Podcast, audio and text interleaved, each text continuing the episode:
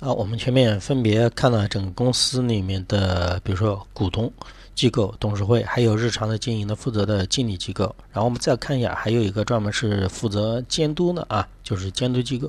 监督机构的话，一般是按照监事会啊。我们这里这一节监督机构的课程结构也是先看一下监事会的制度，然后再分别看一下那个有限责任公司、股份有限公司，还有国企的啊，国有独资企业不同的监督机构的形式。是什么样的啊？但是总体上来说，他们的呃本质上都是差不多的。它本质上就是起着一个代表股东来对日常的这种经营呢，还有董事会的一些进行一些监督啊。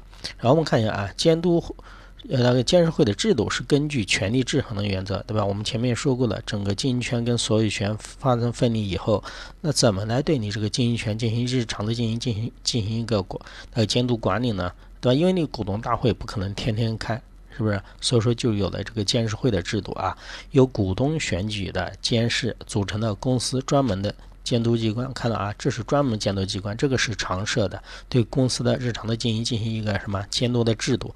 而监事会是什么呢？监事会就是公司的监督机关，对吧？是由谁呢？股东会或者职工然后选举产生的，并向谁负责？股东会，因为股东是整个什么公司的最高的权力机构啊。代表股东对公司的经营，这里有什么？有财务、有董事，还有经理人员的履行履责的行为进行一个监督的机关啊，这个要知道啊。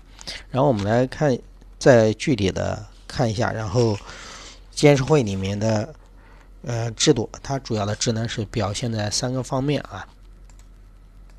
第一个监事会是公司内部专职的监督的机构，我们刚才说过了啊，它是常设的，日常形式就存在的，不像股东大会啊，股东大会是最高权力机关，它不可能每天都召开，对吧？所以说它必须要有一个日常帮助股东大会进行一个什么监督的机构啊，它是公司内部专职的一个监督机构，它对谁负责呢？它不是对董事会负责，它是对股东大会负责，以出资人的代表的身份来行使监督权利。看到啊，这里面有一个。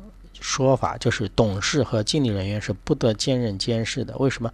因为我监事会、监事会就是来监督你这些董事和经理人员的。你在监督这个，那不就是既当那个裁判员，又当那个运动员嘛？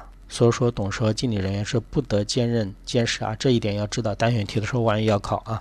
然后我们再看一下第二个职能，基本职能是监督公司的一切经营活动啊。看好了，是一切的经营活动，它都要进行一个什么监管？以谁为对象呢？以董事会和总经理为监督的对象，因为它是代表了股东会啊，董事会和总经理都是他的什么监督的对象啊。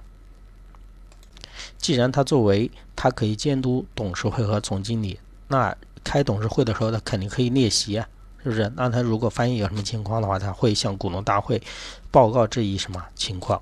然后第三点的话，他的监督形式是多种多样的啊，比如说我列席你的会议啊，我还可以查查一些财务上面的账啊。所以说，监事会不仅要进行会计监督，还要进行业务的监督，就是你日常的业务合不合规范呢，都可以进行监督的啊。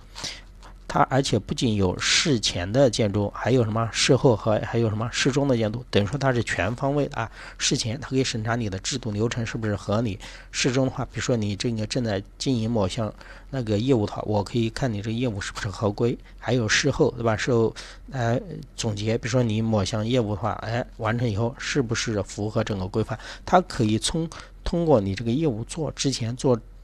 正在做还有做之后都可以对你进行一个监管啊，所以它监管的形式也是多种多样的。监事会还有一个权利啊，它除了向股东大会进行报告的外，就是监事会认为有必要的时候，它可以把一些重大问题提召开股东会议，它可以提请召开。它如果发现了问题，对吧？它可以提请召开股东的会议啊，这个要知道。啊，我们后面分别说到的有限责任公司，还有什么股份公司，还有国企，基本上，呃，监督的机制和这个基本都差不多啊，只是有一点各自的区别，我们要把它掌握啊。